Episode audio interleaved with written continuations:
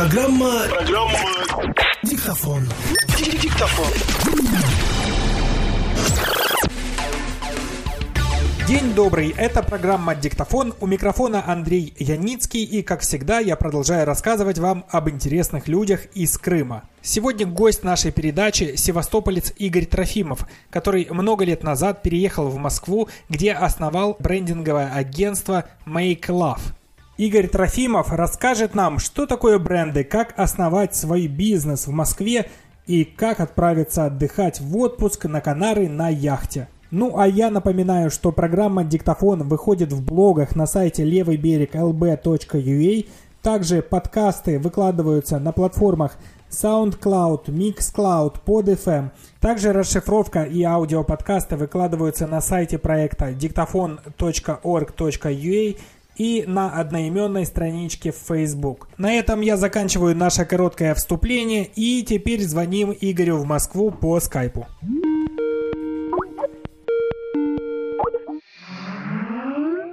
Игорь, добрый день. Это Андрей из Киева. Тебе беспокоит проект «Диктофон». Это проект о крымчанах, которые достигли чего-то в своей жизни и готовы об этом честно рассказать. Привет, Андрей. С радостью по пообщаюсь, расскажу. Сейчас э, ты один из э, директоров и совладельцев компании Make Love.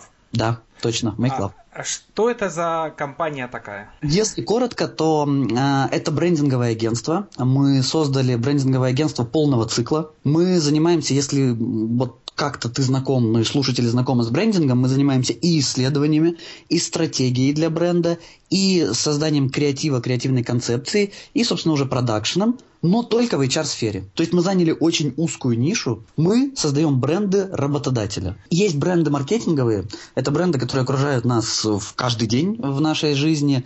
А, например, сникерс. Каждый знает, что сникерс утоляет голод. Это уже бренд. А бренд это что? Это образ, который сформирован у огромного количества людей – и он работает на продаже этого продукта. Так вот, таких брендов э, очень много. Если там, грубо говорить, там Volvo это безопасность, Coca-Cola это праздник, Snickers это утоление голода. Вот этим созданием таких брендов занимается маркетинговое агентство, рекламное агентство. Мы же стали делать то же самое, перенесли ту же самую экспертизу, но стали создавать бренды для работодателей, чтобы соискатели, то есть студенты или уже взрослые люди, знали, что они хотят пойти в какую-то конкретную компанию и знали, почему они хотят туда попасть. А зачем это нужно работодателям? Мне казалось, э, они платят деньги, и это достаточный мотив для человека, чтобы трудоустроиться. Вот пришел он на, на биржу труда, увидел, у кого больше зарплаты, пошел и устроился. Когда последний раз ты ходил на биржу труда? Я, честно говоря, очень давно.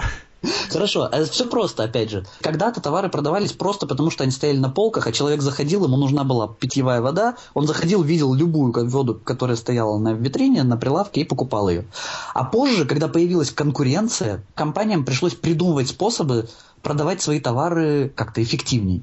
И э, когда появилась такая потребность, стали появляться разные рекламные плакаты, какие-нибудь акции «два по цене одного». Ты, наверное, знаешь самый известный такой кейс, что Пепси-Кола создавала бутылки, которые были на 100 мл больше, чем Кока-Кольные, и за счет этого э, продавала их. То есть, но все эти штуки работают э, очень точечно. Это очень дорого каждый раз продавать две бутылки вместо одной, чтобы как-то повысить сбыт. Поэтому компании придумали э, когда-то вот в 50-х годах 40-х, 50-х пришли к, к, к такому пониманию, что нужно формировать образ, который будет все время с тобой. То есть ты идешь в магазин, и ты хочешь купить не просто воды, не просто попить, а ты идешь, чтобы купить конкретно Кока-Колу, потому что ты именно Кока-Колу любишь. Или ты хочешь купить именно Volvo, потому что именно безопасность тебе нужна для тебя и твоей семьи. Вот это и есть бренд. Он долго формируется, то есть компании работают над его формированием годы, а то и десятилетия, но зато потом этот бренд работает в обратную сторону. То есть, э, то есть правильно я понимаю, если компания работодатель, у которой уже есть такой бренд, и компания работодатель, у которой нет такого бренда, встречаются в конкурентной борьбе, предлагают одинаковую зарплату, то, скорее всего, соискатель пойдет в ту компанию, у которой уже сформировался такой бренд. Соискатель не выбирает эм, на ходу, куда ему пойти. Он знает, например, с третьего курса, что он хочет пойти в McKinsey, в Google или там, не знаю, в какую-нибудь еще компанию, в Coca-Cola. Точно, мы все знаем, что в Google очень круто работать, потому что там э, мягкие диванчики в коридорах и что-то там угощают чем-то во время Правильно. работы. Не знаешь, как там люди упарываются по ночам на работе, ты не знаешь ничего плохого о нем, но зато ты слышал много раз, о том, какая там столовая, какие массажисты. Да, вот это есть да. бренд. Да, этот бренд, который в работе. А есть другой пример, кстати, вот тоже, чтобы было разнообразие тут примеров. А, Макдональдс. Uh, у него достаточно сильный бренд uh, работодателя, потому что каждый, кто хочет быстро заработать денег летом или когда нету работы, понимает, что именно в Макдональдсе будет быстрый заработок. Это не очень престижная работа, мне кажется. Наверное, это, как... подожди, ты сейчас уходишь уже в группы аудиторий, потому что э, каждой аудитории нужно свое. То есть каждый выбирает инструменты для решения своих задач. И говорить, что Макдональдс не круто, это для тебя не круто, потому что ты реализовал себя в своей профессии. Для студента, для приезжего, возможно, как раз именно такая работа и нужна. И они пойдут, вот тут важно, вот тут начинает работать бренд. Они пойдут в первую очередь не в Бургер Кинг, не в KFC, а именно в Макдональдс. Это очень интересно. А с какими брендами э, ваша компания уже работала? Мы работали с огромным количеством больших компаний, потому что маленькие компании чаще всего не имеют бюджетов, чтобы этим заниматься, либо э, просто у них работает бренд их руководителя. Ну, то есть вот там Тиньков, к примеру, силен, потому что силен их лидер. И uh-huh. компании не нужно особо заниматься брендом работодателя, потому что за них говорит их э, первое лицо.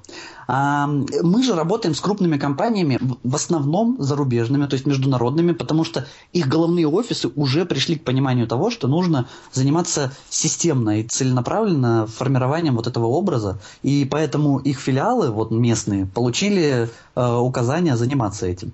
А мы работаем с Икеей, например, с McKinsey, с PricewaterhouseCoopers, с Банком Москвы, с Касперским, лабораторией Касперского. Ну, судя по новостям и из России, ну и, в общем-то, из Украины, видно, что сейчас большой кризис финансовый. Почему э, остается конкуренция за кадры, когда, казалось бы, наверное, кадров на рынке очень много? При любой сложной ситуации компании нужны всегда лучшие кадры. Если откуда-то уволили людей, значит, их можно забрать себе. Но чтобы их забрать, нужно их чем-то привлечь.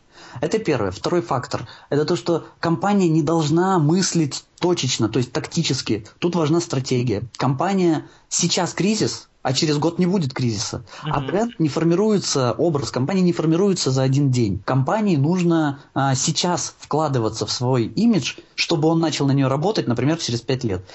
А в-третьих, очень важно, что а, сейчас а, а, эта вот война за кадры, она еще и перекинулась на школьников. То есть студентов-то уже обработали. Ого. Да, сейчас, э, сейчас по большому счету формируется вот этот вот рынок привлечения школьников. Это не значит, что ну, вот эти вот люди такие вот с какими-то грязными мыслями бедных детей заставляют да, что-то да. верить. Нет, я имею в виду, что э, образ компании уже начинает влиять на приоритеты вот э, школьников при выборе, например, факультета. Я помню, что когда-то, давным-давно, ты работал на телевидении в Севастополе. Затем помню, что в Москве ты э, подрабатывал э, репетиторством. То есть, ну, как бы, э, ну, это после студенческих времен, понятно, может быть, начало карьерного пути. Но как ты пришел к тому, что создал собственный бизнес и еще и возглавил его? И... Да, и то, и то правда. Репетиторство, я сразу про него могу коротко сказать. Дело в том, что моя специализация преподаватель русского и литературы, и ну, мне нужно было, наверное, как-то попробовать реализовать э, э, э, этот, это, эти умения, эти знания, но я долго не протянул. Репетиторство – это хорошая сфера, в которой можно зарабатывать. Всегда нужны репетиторы. Всегда кто-то готовится к ЕГЭ, всегда есть дети, которые сами ничего делать не хотят. Но она очень неблагодарная, потому что преподаватель готовится в разы больше к уроку, чем ученик, а деньги это не приносит те деньги, которые могла бы приносить. Я, я кстати, никогда не задумывался, что преподаватель тоже делает домашнее задание знания. Я Гораздо больше. Вот это было самое страшное для меня, потому что нужно было... Я знал, что ученик там потратил 15 минут, а я готовился к уроку, например, там, не знаю, 3 часа, просто потому что мне нужно было предусмотреть все вопросы, которые могут появиться. И не дай бог не, не замолчать, когда меня о чем-то очередном спросят. Поэтому да, я этим занимался несколько лет и даже э, вполне успешно. Ученики сдавали э, ЕГЭ и поступали в Бауманку и в другие крупные вузы. Но потом я бросил, потому что, в общем, не очень мне это все нравится и ну, никакого драйва в этом нету. Это такая спокойная, размеренная работа, которая, ну, для которой есть свой тип характера. Вот. А с телевидением, да, я работал в Севастополе на телеканале НТС э, с Димой Жуковым. Мы начинали тогда делать необычные какие-то рекламные, рекламные э, штуковины на телеканале. Мы делали передачи какие-то 10-минутные о товарах. То есть вот я пробовал, что-то нащупывал, это было здорово, это правда было интересно. То но... есть тогда уже в такой ну, маркетинговой, рекламной, не знаю, сфере ты уже... А я изначально шел в рекламу. Я понимал, что после филфака ты не можешь быть никем. Девочки выходят замуж, а мальчики становятся преподавателями да, русского. Угу. Я не хотел.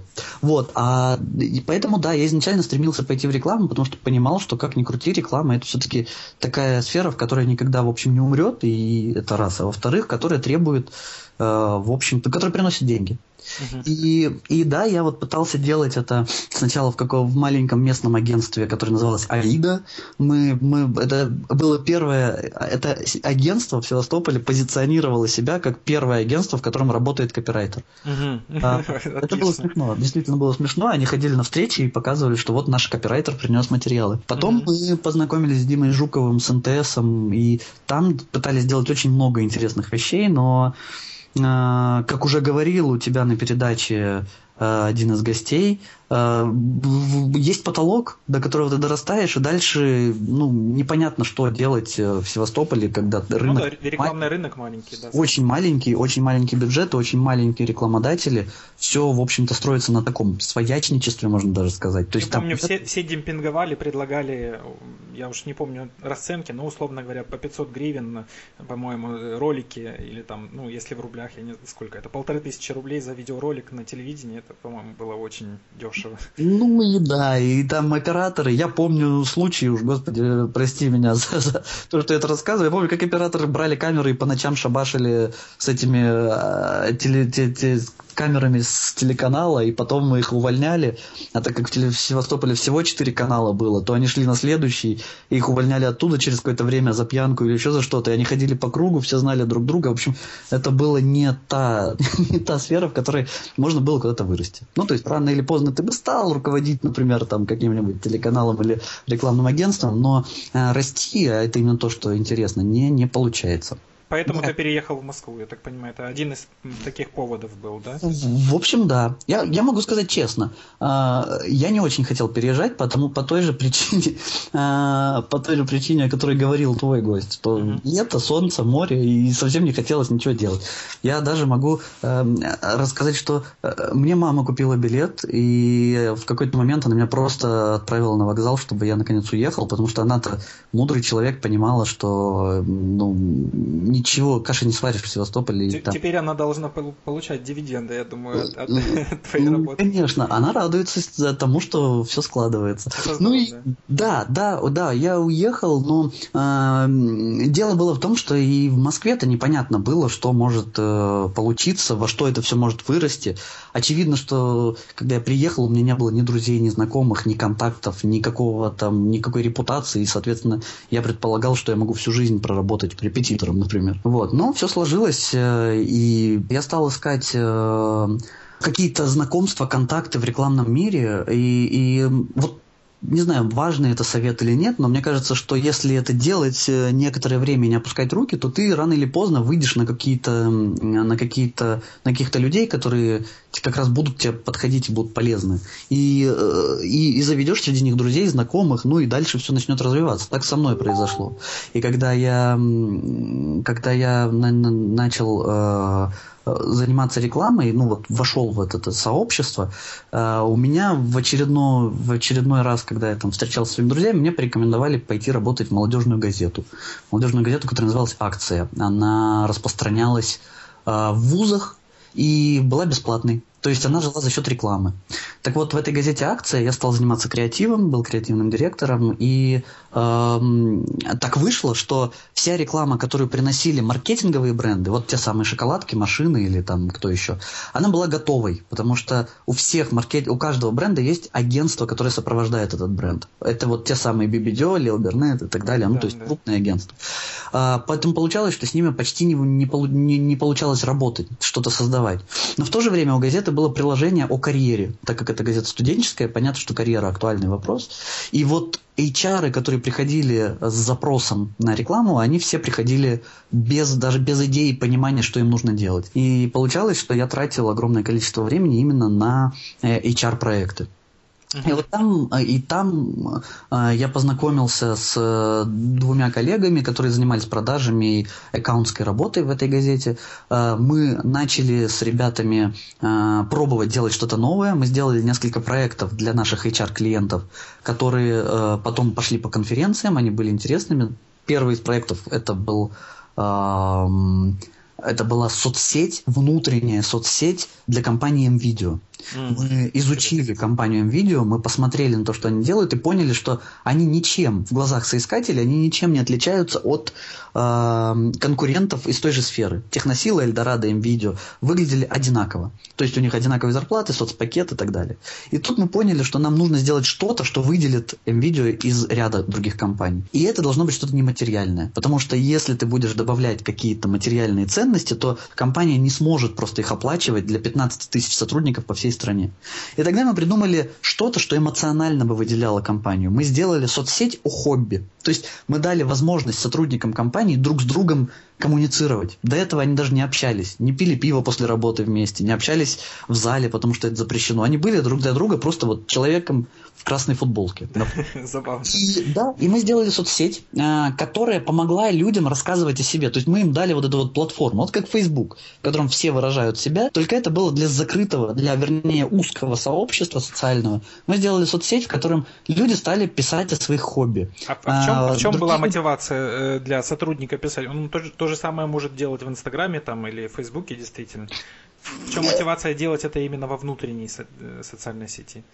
Дело в том, что каждый себя стремится причислять э, к социальной группе, причем чем меньше эта социальная группа, тем она интереснее. Да? Если ты за рубежом, то ты русский. Если ты э, там, на территории Украины, то ты там киевлянин или Севастополь, uh-huh. к примеру. И каждый раз для тебя очень важно иметь какую-то меньшую социальную группу. Так вот, у этих людей, э, для этих людей э, очень важной социальной группой, которая не реализовывала своего потенциала, была как раз команда сотрудников МВидео. То есть людям было бы приятно приятно иметь э, контакт с другими сотрудниками, но, а, но то есть они не просто русские или они не просто там москвичи, э, а они именно сотрудники МВидео. Это гордость для них, но mm-hmm. эта гордость не реализовывалась, вот, вот скажем так. Поэтому а, они нуждались в чем-то таком. То есть ну, скажем, тебе же приятно понимать, что ты там выпускник МГУ. То есть для тебя это гордость. Не просто, не просто горожанин, не просто... Ну да, да, да. а вот именно... Понятно, да. Э, это так же, как люди... Вот почему люди носят толстовки с символикой вуза. Потому что им нравится, что они причисляют себя к этой группе, они могут встретить других людей, которые тоже закончили этот вуз, и с которыми им будет приятно перекинуться парой слов, потому что они на одной волне. То же самое происходит и с людьми в компании. И мы это поняли, и мы поняли, что им нужно просто дать инструмент для общения, чтобы они начали друг с другом общаться и дружить. Ну, в общем, мы создали, люди вовлеклись, огромное количество людей стало писать, огромное количество людей стало комментировать. То есть оно дало свой эффект на самом деле? Эффект был очень мощным, потому что люди даже стали встречаться. Мы знаем, как там в Екатеринбурге люди встречались и катались на великах. Где-то еще люди э, обнаружили, что их коллега прыгает с парашютом стали просить его отвезти их там на этот э, аэродром и объяснить, показать им инструктора. Потому что эти люди больше доверяют своему коллеге, даже тому, которого они не знали до этого, чем просто инструктору со стороны. Понимаешь? Угу. Да, да. Вот, собственно, эта штука и сработала. И мы создали сеть, люди стали общаться, и через э, год или полтора мы, когда проводили какой-то срез, мы поняли, что мы просто э, бешено увеличили лояльность. То есть люди стали меньше увольняться. Даже на этом это сработало. А уж э, что говорить о том, что люди стали благодаря этой сети, которую мы сделали позже открытой, они стали выбирать этого работодателя. То есть, если раньше для них все работодатели из ритейла были одинаковыми, то сейчас они стали выделять им видео как компанию, которая думает о людях, то есть обращает внимание на их интересы и дает им платформу для общения. Это, я... это было, был такой первый проект, я так понимаю, не, еще не в рамках э, собственного, собственной компании, да? Да. Мы mm-hmm. просто устали делать однотипные истории успеха, которые нас заказывали HR, и по своей инициативе придумали вот такую вот штуку и запустили ее. Ну, это хорошо, что компания согласилась на этот проект, потому что это довольно смелое решение, нестандартное и, наверное, все-таки дорогостоящее. Мы сумели продать. Мы, мы сумели объяснить, почему это эффективно. Я же уже почти убедил тебя, что это нужно. Да, да, это, конечно, интересно. Но я не видео, у меня нет столько денег, чтобы Я понимаю, у них есть деньги. Мы смогли объяснить, почему это пригодится. Вот, это коротко. И дальше мы поняли, что нужно это развивать. Наша компания, в которой мы работали, не, не видела перспективы в этом. Она занималась изданием, газетой, медиа. И мы просто собрались и ушли и стали делать свой бизнес сами. Сначала мы сидели вдвоем в кафе, а, потом мы сидели у друзей в офисе, потом мы э, ходили. Вот сейчас у нас э, вполне себе себе самостоятельное взрослое агентство. У нас 25 человек в штате, у нас большой офис э, в местном таком креативном кластере. Вот, mm-hmm. так что можно сказать, что да, мы выросли, и вот начиная со стартапа, с кафе, э, с таких вот с авантюры мы доросли до э, большой самостоятельной компании. Я вот прочел в Фейсбуке, что ты отправляешься в отпуск на Канарские острова. Ты необычным способом туда отправляешься, ты не на самолете летишь, а собираешься добраться туда самостоятельно. Ну, поскольку это острова, то понятно, что это водный транспорт. Да, не совсем так. Лечу я, конечно, на самолете, но там я беру яхту и обхожу эти острова. Да, я, пони, я понимаю, что я вырос в морском городе. Я понимаю, что я рос э, среди моряков, детей моряков, братьев моряков и жен моряков. И, собственно, сам никогда к морю никакого отношения не имел. И некоторое время назад э, э, я понял, что можно путешествовать э, по другим странам не только на машине, а можно еще э, обучиться управлению яхтой. Ну, собственно, поставил цель и м, за полгода примерно я обучился, получил права э, яхтенного капитана. И вот сейчас у нас первый такой э, пробный выход, когда мы собираемся с моими друзьями взять несколько э, лодок и вместе обойти Канарские острова самостоятельно, без капитана. Ну, то есть капитан я и мой товарищ, который управляет лодкой, с которым мы познакомились как раз на учебе. Да, мы хотим обойти Канарские острова на яхте это сделает меня больше севастопольцем, чем я был раньше, потому что я наконец стану ближе к морю. Да, у меня просто первый вопрос, который возник, но ты уже на него ответил, что неужели в школе учили? Как-то я пропустил, меня в школе не учили на яхте ходить, а Ничего. оказывается, можно этому обучиться уже позже и получить специальное какое-то свидетельство? Очень простой проект. Я просто за неделю об, объездил, не знаю, десяток, наверное, школ, познакомился, узнал, какие бывают права, узнал, как, сколько это стоит. Оказалось, что это вполне приемлемые деньги, они вполне сравнимы с обучением в автошколе и даже, может быть, меньше. А, аренда яхты и вообще путешествие, проживание на яхте тоже сопоставимо с э, арендой автомобилей вот, гостиницами. Вот, и поэтому это кажется, всегда вот есть какие-то вещи, которые кажутся непреодолимыми или глобальными, а на самом-то деле, если все это изучить, это оказывается вполне до -до достижимым. Но Мы... это, наверное, и рецепт для любого молодого человека, который собирается построить э, свою карьеру, да, то есть не бояться брать, э, браться за новые какие-то вещи и делать, или, может быть, у тебя есть еще, ну, давай три, три какие-то совета молодым людям из Крыма, да, которые сейчас учатся в университетах или, или даже в школе, может быть, и э, хотят как-то реализоваться, состояться в, этом, в этой жизни. Первое. А, правда, действительно, э, я сам э, очень сильно сомневался в том, что я смогу вообще что-то сделать, когда я уезжал. Но как, как надо просто начинать и делать, и дальше все пойдет.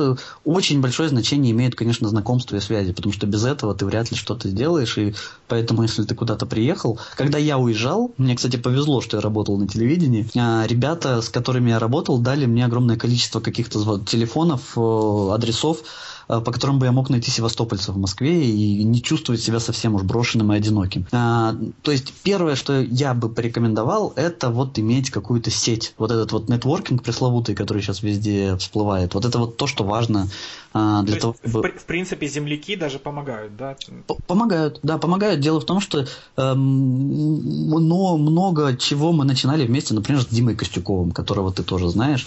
Мы и квартиру снимали вместе, и э, какие-то проекты проекты вместе затевали, просто потому что вот э, ну, оказались вместе в одном городе, и, и это очень помогло нам. Э, что еще важно? Мне кажется, что сейчас вообще, в принципе, меняется отношение к работе и к и к ну, нахождению там, там, где ты должен работать, Э, как раз таки я бы не сказал, что сейчас нужно всем стремиться в центр. Это вот э, правда важный нюанс. С нашим, например, бизнесом, то есть с нашей специализацией невозможно сидеть где-то в Крыму и продавать вот эти вот брендинговые проекты, потому что все головные офисы находятся в столице. А, но есть множество профессий. Вот у тебя ребята уже упоминали в передачах Макса Дегтярева, мы с ним тоже работаем. Mm-hmm. Это хорошие специалисты, копирайтеры, дизайнеры, может быть, СММщики. Ну, то есть вот какие-то медиа специальности, которые позволяют работать удаленно.